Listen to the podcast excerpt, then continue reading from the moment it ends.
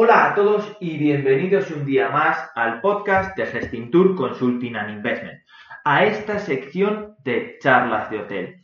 En esta nueva temporada venimos cargados de novedades, pero sobre todo y la más importante es que esta temporada las conversaciones van a ser más personales. Van a ser conversaciones de profesional a profesional, en las cuales vamos a intentar dar soluciones, ideas, tendencias para la creación de nuestro nuevo sector hotelero. Esta capacidad que tenemos para reponernos a las situaciones más duras y poder seguir siendo líderes de este sector a nivel mundial. Así que no os robo más tiempo y bienvenidos a esta nueva temporada de charlas de hotel.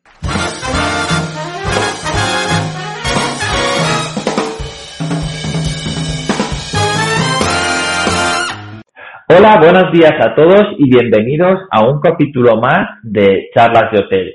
Hoy vamos a tener con nosotros y vamos a tener el placer de poder hablar con Ignacio Requena, el CEO de Room 007, Hotels and Hostels.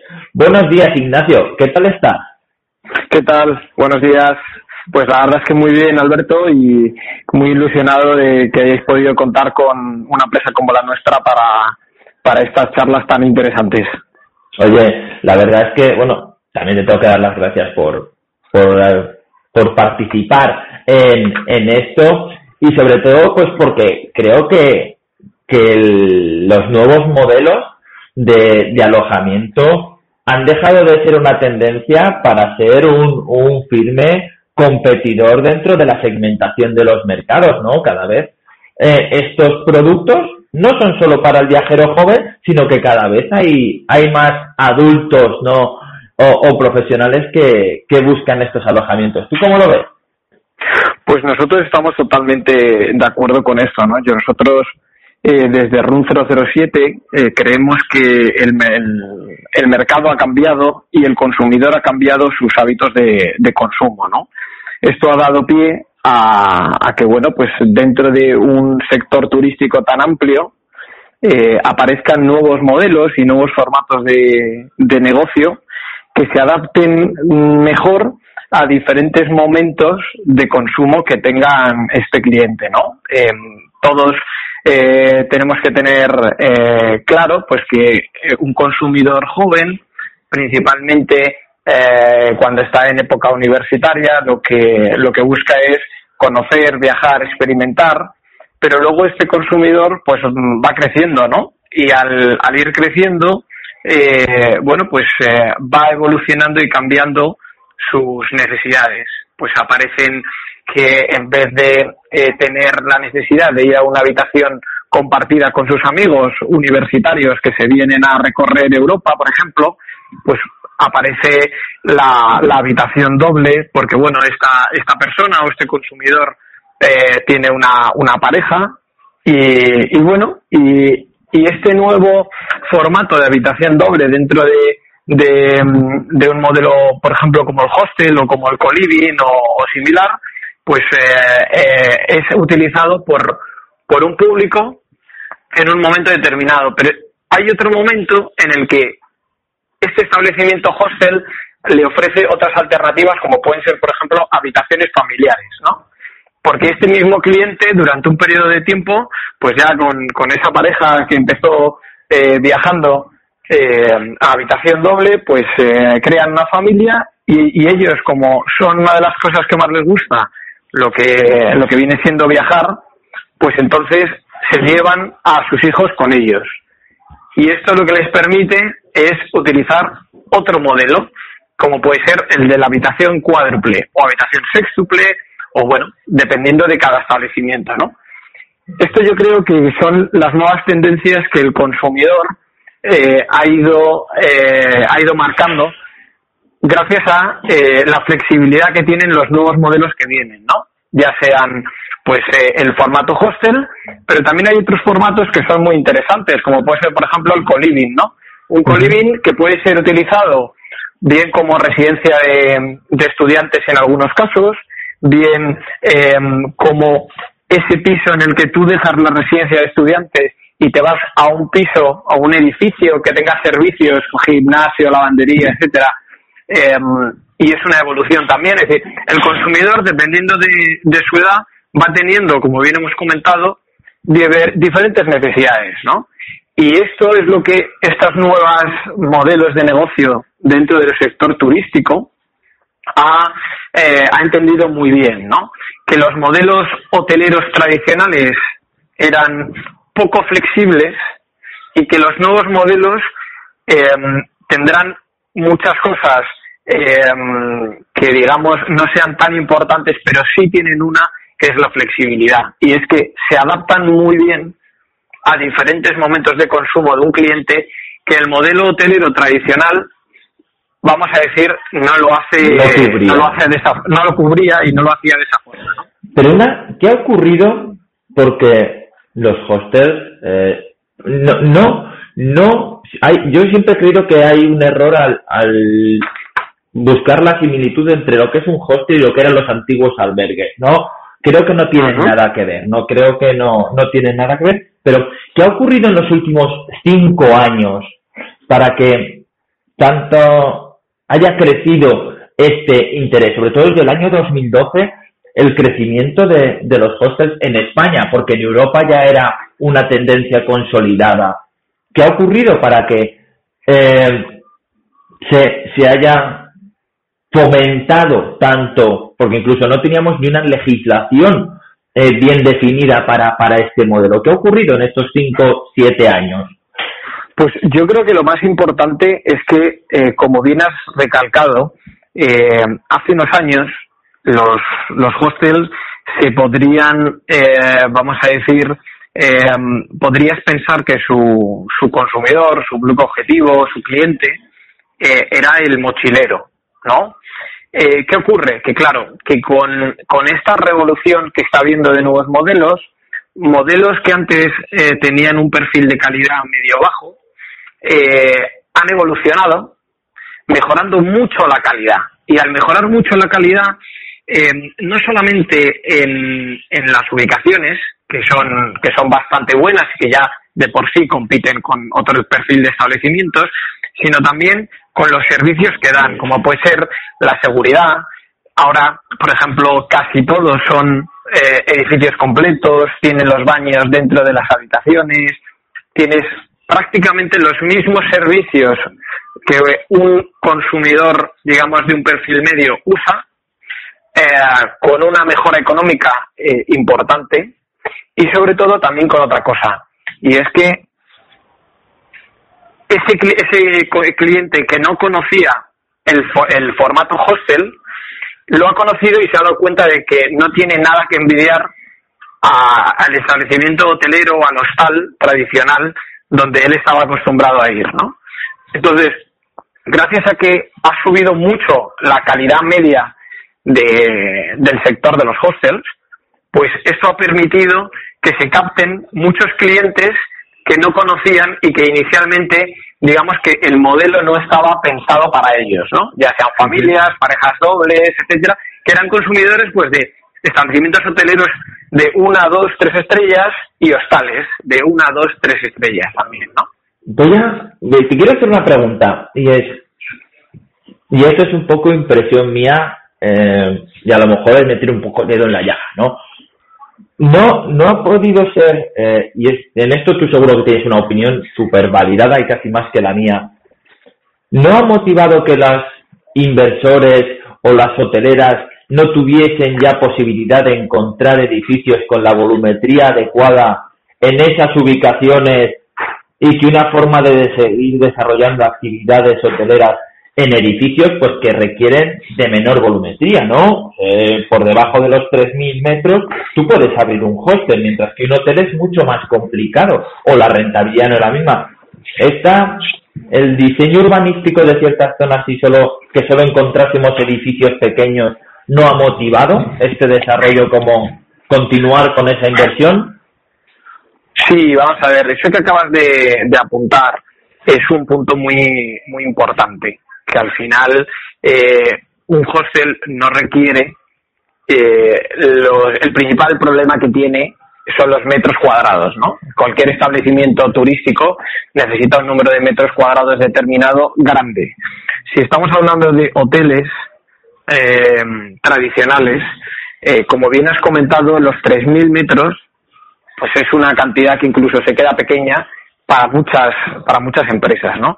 Sin embargo, un formato como el hostel, que es mucho más flexible, eh, sí le vale porque bueno, al tener la capacidad de en prácticamente la mismo los mismos metros cuadrados que un establecimiento hotelero, en vez de meter dos consumidores, puede meter cuatro consumidores, como puede ser una habitación cuádruple, eso lo que hace es que la rentabilidad del metro cuadrado mejore de una forma importante. Estando totalmente de acuerdo con lo que, con lo que has dicho, también para mí hay un punto importante y es que hay mucho consumidor que está dispuesto a probar y vivir la experiencia hostel y cuando la vive y la prueba se da cuenta de que no está eh, contratando un mal producto, sino que la mayoría, la calidad que le ofrece el establecimiento hostel está por encima de sus expectativas y las supera.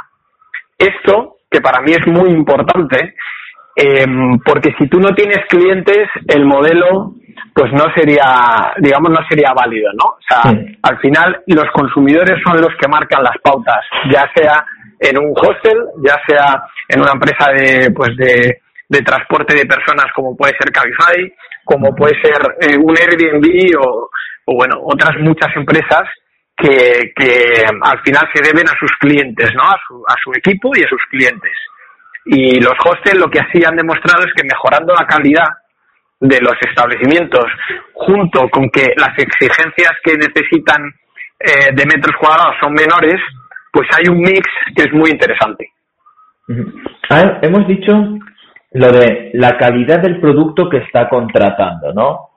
Sí que es cierto que la rentabilidad de los hostels al poder optimizar estos espacios, es decir, poder seguir metiendo huéspedes en una habitación en la que si tú vendes una DUI en hotelería, pues ya, ya está, no tienes más capacidad de, de, generar ingresos con esa unidad, pero sabemos también que algo que ha traído este boom de los hostels ha sido la cantidad, la carga de diseño, ¿no? Y, y de análisis de, de las necesidades de ese cliente y, y, bueno, evidentemente la parte, la parte estética, ¿no?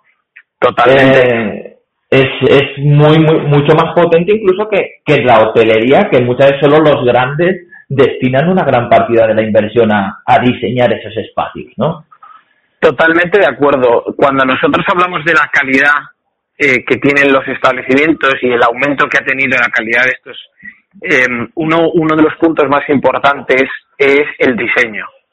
Eh, gracias a un diseño eh, coherente con la marca, puedes transportar y transmitir una serie de sensaciones al cliente y hacer que su experiencia dentro del establecimiento sea mucho mejor, ¿no?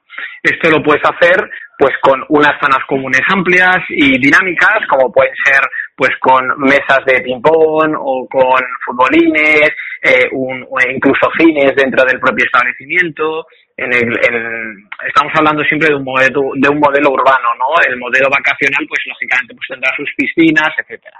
Eh, pero en un modelo urbano, eh, también, gracias a un buen diseño, lo que lo que puedes hacer es eh, meter restauración, que es un servicio complementario que normalmente eh, no ha funcionado demasiado bien dentro de los establecimientos hoteleros tradicionales, ¿no?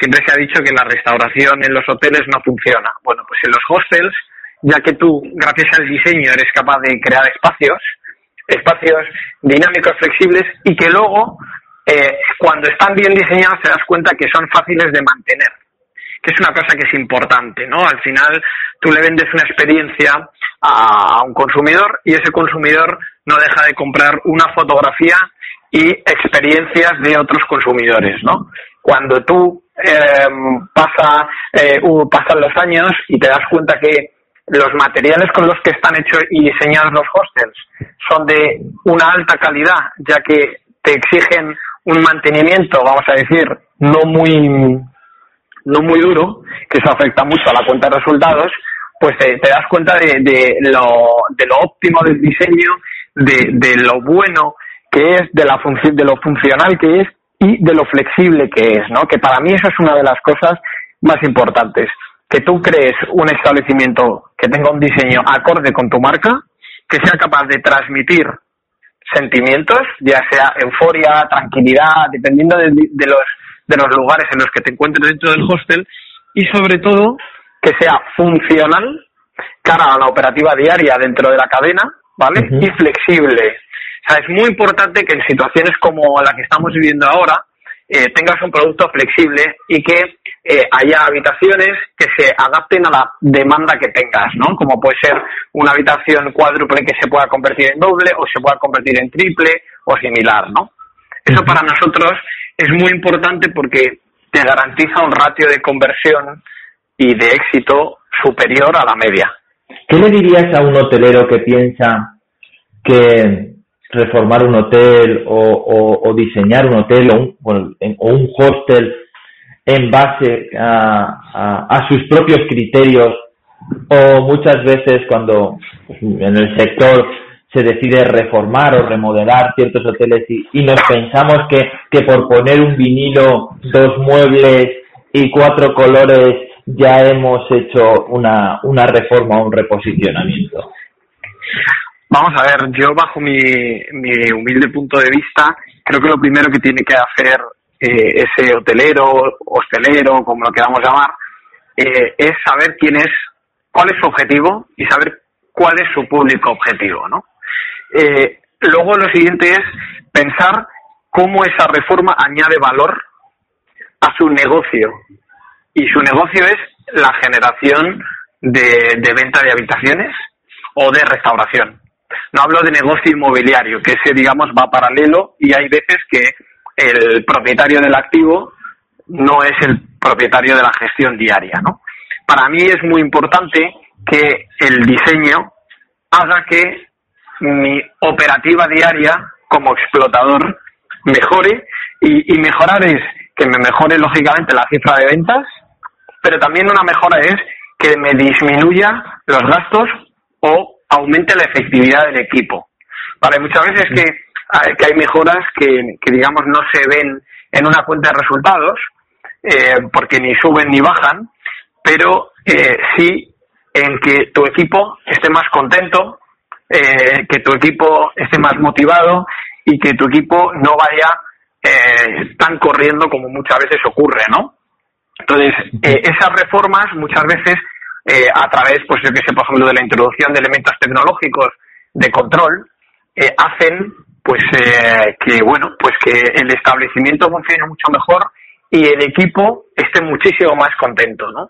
Y si el equipo está más contento, eso se lo va a transmitir al cliente y por lo tanto la experiencia de este cliente en tu establecimiento va a mejorar, ¿no? Nosotros, yo eso es lo que le diría, ¿no? Que, primero piense muy bien por qué va a reformar un establecimiento, que creo que la planta hotelera en España tiene una calidad media bastante buena, pero eh, todavía es muy mejorable y muy adaptable a la nueva realidad de los consumidores. Eso te quiero preguntar. Eh, te voy a hacer una doble pregunta y así ya introduzco el, siguiente bloque, ¿no? Primero, ¿crees que el sector de los hostels empieza a estar saturado? empieza a haber una sobreoferta y ya con esto te digo, hablamos de esas nuevas tendencias de consumo que me acabas de decir ahora, ¿no? Eh, ¿En qué línea está yendo el, el, el, turista, ¿no? Y cuando hablo de turista hablo de, del viajero de leisure, ¿no? De, de, esta, de esta mezcla que muchas veces mezclamos el viaje con, con el ocio, con, con ese ocio urbano, Vamos a ver, yo para contestar a la primera a la primera pregunta, eh, rotundamente no está saturado. Eh, y solamente para, para darte cuenta de, de, esto, hay, hay, que ver un ejemplo muy sencillo, ¿no? La mayor transacción en el segmento hostel a día de hoy fue la compraventa de Generator. Y, y Generator en ese momento tenía menos de 30 establecimientos en toda Europa. Cualquier cadena hotelera pequeña mediana tiene más de 30 establecimientos en España. Entonces, con eso, con eso te está diciendo un poco que es un modelo absolutamente virgen, que es un modelo que tiene que, digamos, desarrollarse, yo te diría que por 10 o por 20 veces el tamaño actual, y, el, y el modelo tiene que tener varias cadenas de referencia y varios grupos de referencia que puedan tener 100, 200 establecimientos en Europa. Creo que dentro de cada, de cada país y dentro de, cada ciudad de las que tenemos en Europa eh, entra perfectísimamente eh, pues el, modelo hostel y muchos otros, ya no solamente hablo del modelo hostel, porque luego dentro del modelo hostel puede haber eh, hostels que sean específicos y temáticos a un público diferente unos de otros, que eso es un punto que para mí es bastante bastante importante, ¿no? Entonces, todavía, para, estás hablando de todavía una segmentación todavía mucho mayor dentro de este ya, nicho, por decirlo de alguna manera.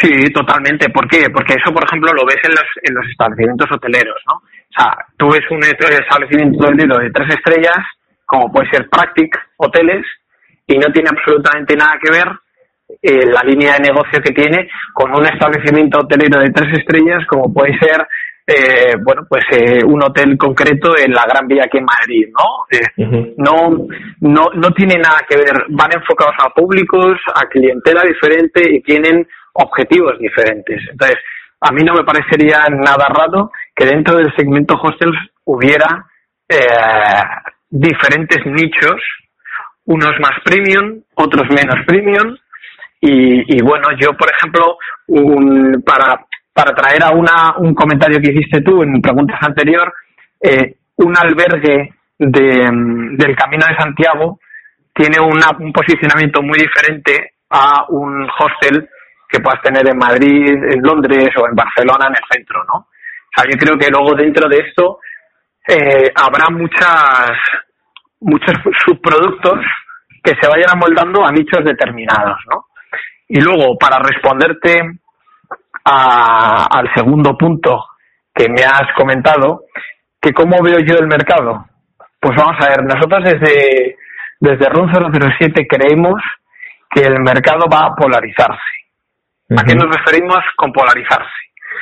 Eh, va a haber un, un incremento muy fuerte del segmento lujo y eh, de lo que se llama ahora nuevo lujo, es decir, establecimientos de lujo, pues como puede ser Four Seasons, Mandarín, etcétera, todas estas marcas, eh, digamos, de más de 50 años, creo que no, no van a sufrir demasiado en el futuro. Luego hay otro, otro segmento que es el nuevo lujo, que vamos a decir que pueden ser los hijos de ese consumidor, que puede ser gente pues eh, entre 30 y 50 años, que pueden ir a, cadenas y establecimientos como puede ser The Hoxton o Ace o Sinola en, en Estados Unidos, el, Mate, el Arlo, todas esas marcas que son, mm, o sea, que te, cuesta la habitación y, te, y la experiencia que te, que te brindan es muy parecido a un establecimiento de, de mucho nivel, y tirando casi al lujo, pero su, su público y su foco va a, a, un público, vamos a decir, más joven, más millennial, más tecnológico, eh, de, de, lo que pueden ir otros establecimientos de, de, de, más lujo, vamos a decir, clásico, ¿no? Te hacer una pregunta. Es, es, es casi eh, eh, ridícula, ¿no? Pero, pero creo que es súper interesante. ¿Existe el lujo en los hostels? Yo creo que lo vamos a ver dentro de, bastante poco. Y, y, ahí hilo exactamente con, con, la, con la respuesta de antes, ¿no? O sea, esa polarización va a ir en el segmento de arriba del lujo y bajo nuestro punto de vista va a ir en el segmento de abajo. ¿Por qué? Porque el consumidor cada vez decide más cómo quiere gastar e invertir su dinero y su tiempo. Y cada vez hay más marcas y establecimientos perfil hostel, co-living o establecimientos de tres estrellas que están dando productos y poniendo en el mercado productos de altísima calidad que a un formato de mm, cuatro estrellas, tres estrellas superior y algún cinco eh, les puede les puede hacer un poco de, de, de daño, ¿no? Es decir, esa polarización nosotros la vemos clara por el comportamiento que está teniendo la gente. Un ejemplo claro es todos los productos de Apple, ¿no? Es decir, tú eh, ves que hay un consumidor que es capaz de viajar en Ryanair por 30 euros y, decir, eh, pues no, no me ha salido tan barato como yo pensaba, pero luego tiene el último iPhone que le ha costado 1.700 eh, el último Mac y, y, al final, ¿qué te está diciendo eso? Pues que el consumidor valora mucho dónde gastar y él decide cómo gastar su dinero. Y esto hace que un porcentaje importante de clientes se van a ir arriba y un porcentaje, creo que aún más amplio, de clientes se van a ir a, a ese segmento más abajo que al final lo que necesitan en el establecimiento urbano es una muy buena ubicación, con una muy buena cama y una buena ducha, y silencio, porque al final son, son consumidores que lo que quieren es eh, descansar. Porque dentro, dentro del establecimiento... Perdona que te interrumpa. Eh, no La gente puede creer que hostel y silencio cuando compartes una habitación puede ser antagónico, ¿no? Claro, eso es porque no han probado el, el modelo. O sea, al final, eh, el consumidor de hostel, cuando está en la habitación, eh, él es consciente que no le gusta que a él le despierten cuando duerme. Y por lo tanto son súper respetuosos. Es lógico pensar que hay un porcentaje de estos consumidores que, que no lo son pero bueno, pasa en todos los establecimientos, ¿no? En los establecimientos superiores tradicionales también hay borrachos, o hay gente que la lía, y, o hay problemas, pero eso siempre lo va a haber en cualquier modelo de negocio. O sea, hasta en una oficina, si nos ponemos, en un coworking, eh, que ahora también se han puesto muy de moda y son modelos que pueden vivir muy bien y convivir muy bien con modelos flexibles como puede ser el hostel o el co-living o similar, ¿no? Bueno, te has visto, eh, por saltarme, eh, has visto que, por ejemplo, WeWork eh, vendió toda su división española. Dijo, yo salgo de este mercado, ¿no? Y es de las más potentes del mundo. Sí, sí, sí, totalmente. Vamos a ver, yo personalmente el, modelo de WeWork eh, lo conozco no mucho, lo conozco poco, pero claro, cuando tú tienes un modelo de negocio en el que sigues invirtiendo dinero y sigues perdiendo dinero, al final, hombre, eh, se llame hostel, se llame hotel o, se llame eh, co-living, esto es un negocio y lo que se monta es un negocio y un negocio lo primero que tiene que ser es sostenible, ¿no? O sea, si ese negocio no es sostenible, pues entonces el problema es el, el cómo está organizado o estructurado ese, ese negocio.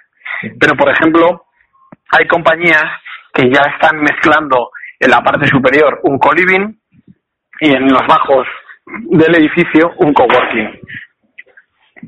Eso, por ejemplo, se está, se está empezando a hacer mucho eh, en Londres, en, en, París. Yo conocí ese modelo en Asia. Yo conocí ese modelo en Asia hace 6, 7 años eh, en el cual me llamó la atención por, por todo lo que hablamos ahora ya de, de que está tan, tan normalizado los nómadas digitales, ¿no? Gente, pues que, que está viajando, eh, bueno, uno de los sitios donde más españoles había como nómadas digitales era Chiang Mai en, en Tailandia, ¿no? En la cual sí que había hostels eh, o, o, pequeños bloques de apartamentos en los que toda la parte de abajo era un espacio de trabajo para, para estos nómadas digitales, ¿no? Que, estaban, que estaban abordando pues la vida desde otro punto de vista al, al tradicional, ¿no? Totalmente de acuerdo, y eso va muy ligado al, al inicio de la, de la conversación nuestra, ¿no? Y es que el consumidor ha cambiado. Y ese consumidor hace unos años, cuando iba a trabajar, por ejemplo, la mayoría iba en traje. Iba en traje y corbata. Hoy, cada vez hay más gente que eh, no va a trabajar en, en, traje eh, o no va a trabajar con corbata. Esos cambios son adaptaciones que, que se hacen a, la nueva forma de vida. Esos nómadas digitales que tú comentas eh, en, en, esos lobbies de coworking pueden estar eh, revisando y trabajando por su cuenta, pero pueden tener también una reunión de trabajo que es mucho más informal que, que bueno, pues que muchas eh, de las reuniones que nosotros estamos acostumbrados a tenerlo. Este consumidor de hostels y, nuevos productos eh, es un consumidor que muchas veces es emprendedor o está muy vinculado con el diseño, la tecnología, está muy vinculado con eh, sectores punteros que, que hace que ellos puedan arriesgar un poco más a la hora de decir, oye, mm, me quito la seguridad de un hotel 3, 4 estrellas, voy a probar un hostel y cuando lo prueban se dan cuenta que no tienen, no tienen mucho que, o sea, no, no tienen mucho, mucho espacio donde fallar, ¿no? O sea, que todo tiene una calidad muy alta. Eh, el, el trato de, del personal de un hostel es muchísimo más cercano al de un hotel. No, no tienes, hay, hay una frase que yo la escuché hace mucho tiempo en, un, en una conferencia que hablaba que eh, hay mucha gente que, que piensa que el lobby de un hotel es frío. Y la sensación de soledad y, y, la sensación de soledad que tú tienes en un establecimiento hotelero tradicional siempre hay excepciones ¿eh? lógicamente. Uh -huh. pues es es muy concreta no y es una sensación de joder estoy solo eh, nadie habla con nadie tal. Sin embargo en, un, en, en estos nuevos modelos en el hostel co-living eh, el coworking y similar eh, la gente tiende a interactuar unos con otros. Al final son gente que suele tener eh, un estilo de vida, vamos a decir, similar. Es gente universitaria eh, que le gusta mucho la tecnología, que habla idiomas, que normalmente ha estado estudiando o viviendo fuera de su, de su país. Por lo tanto, la barrera del inglés principalmente no es un problema. Y al final te das cuenta que eh, te da lo mismo hablar con una persona que sea de Asia, que sea de Europa, que sea de Norteamérica o de, o de, de donde sea. O sea, al final eh, te das cuenta que a mí esto personalmente me pasó cuando me fui a, a estudiar a Toronto, ¿no?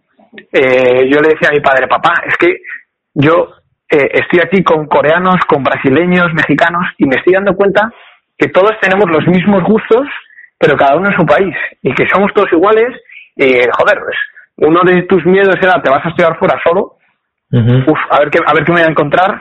Y al final lo que te encuentras es gente que está tiene el mismo miedo que tú pero que le gusta lo mismo que tú y al final haces unos amigos magníficos que luego vas a sus países y te los encuentras y te los enseñan y vienen entonces ese esa comunidad y esa experiencia que transmite el hostel y estos nuevos modelos eh, hacen que cada vez engancha más gente porque también hay una cosa que tenemos que tener en cuenta y es que en 2025 prácticamente el 70% de los consumidores van a ser millennials.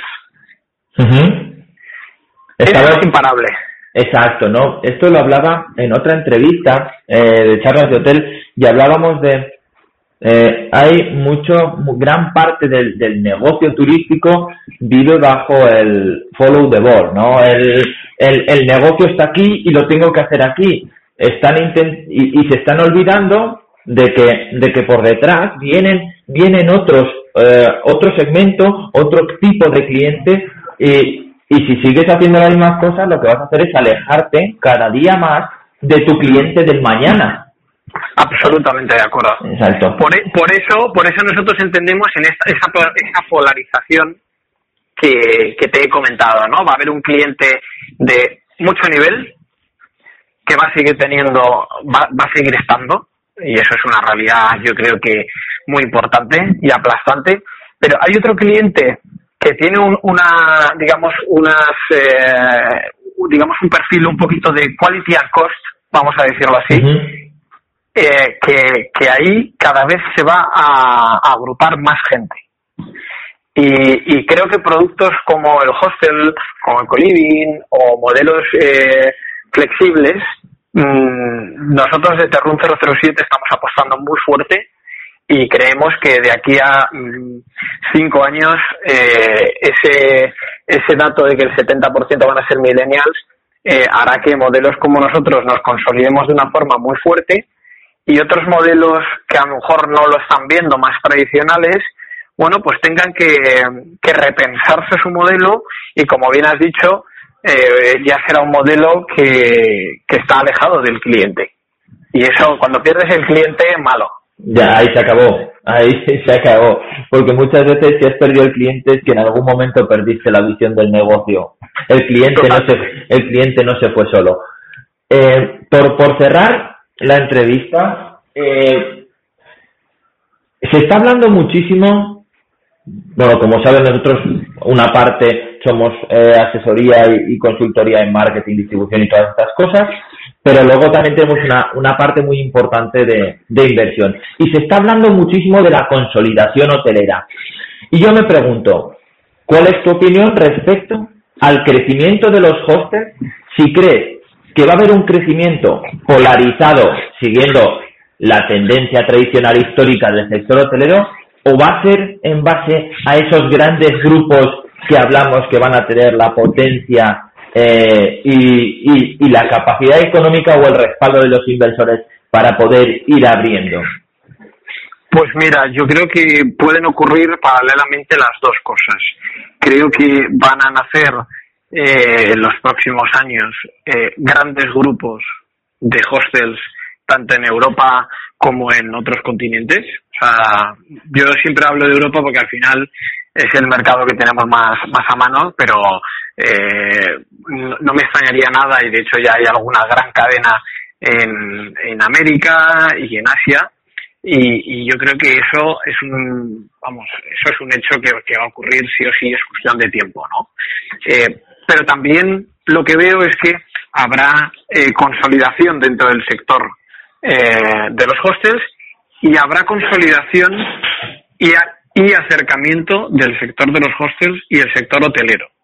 Me explico, no me extrañaría que en un periodo no muy largo de, tiempo, eh, cadenas como Marriott absorban grandes grupos de hostels. Porque al final es una, una línea de negocio más y que, bueno, estos grandísimos grupos internacionales ya hemos visto pues que, por ejemplo, Accor ha, lanzado su, su marca y, bueno, y, hay alguno que otro que ha estado por allí eh, mirando y que incluso, bueno, pues más de uno se nos, se nos ha acercado para preguntar. Eh, yo creo y soy un, un, firme convencido que el sector hotelero se volverá a unir eh, con los nuevos modelos cuando estos nuevos modelos empiecen a tener ya un, un tamaño de plataforma determinado. Voy a cerrar con una pregunta. ¿Vale? Sí. ¿Qué, qué consejo le darías a un joven o, o, una persona mayor, a una persona que quiera emprender en el sector del hostel? Alguien que te quiera hacer la competencia. Bueno, oye, primero, que, que bienvenido, bienvenido al sector y al segmento. Eh, yo creo que lo más importante eh, es la calidad que ofreces, no tanto el, el tamaño. Eh, que, que piense muy bien en desarrollar y crear un muy buen producto y que sepa a quién se lo va a vender y cómo lo compra. Bueno, pues me parece, me parece un, un buen consejo, un buen consejo. Eh, Ignacio, eh, muchísimas gracias. Gracias por, eh, por charlar con nosotros. Gracias por, por traer esta, esta innovación dentro de un sector que yo creo que ya es innovador de por sí y que creo que, que cada año se, se renueva y eso es que es muy ágil, me, me encanta. Yo soy muy fan del modelo de hostels, incluso cuando viajo yo soy eh, consumidor de, de, hostel en muchas eh, ocasiones y, nada, desearte lo mejor para este eh, 2021, lo mejor para el proyecto y que esperemos que dentro de unos años seas una de esas cadenas de hostel referencia. Muchísimas gracias a vosotros por contar con RUN 007 y, y bueno, y como y conmigo por, la, por ser la persona que, que lo representa. Y bueno, eh, creo que es un, sector bonito en el que disfrutas y, y, te diviertes. Y cuando te diviertes trabajando, pues dejas de trabajar. Eh, y al final lo que haces pues es eh, pensar en cómo mejorar más y, creo que hay gente muy buena y, y, yo creo que es un, un segmento con mucho futuro. Pues Ignacio, una vez más, gracias y, y seguimos en, en contacto para, para ver este, este proyecto crecer. Muchísimas gracias. Un saludo, gracias, hasta luego.